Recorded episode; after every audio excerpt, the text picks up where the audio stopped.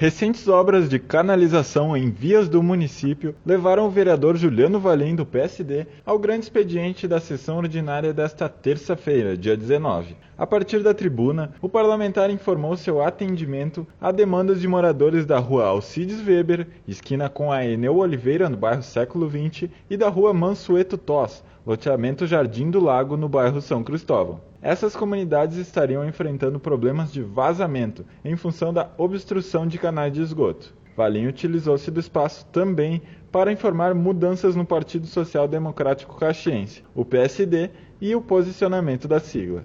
O parlamentar relatou que as melhorias nas duas ruas estão em estágio de conclusão.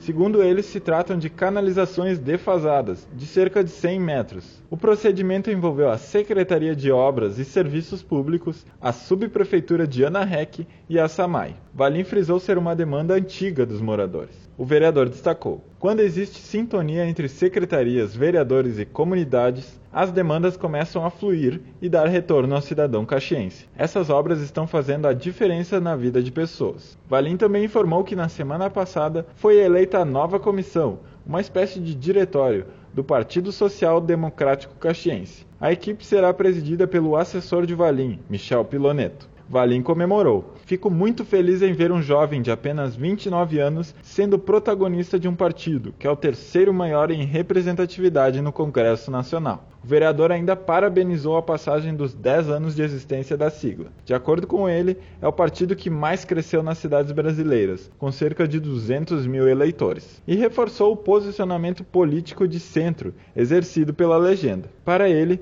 por meio dessa conduta é facilitada a construção de uma pluralidade de opiniões. Valim finalizou.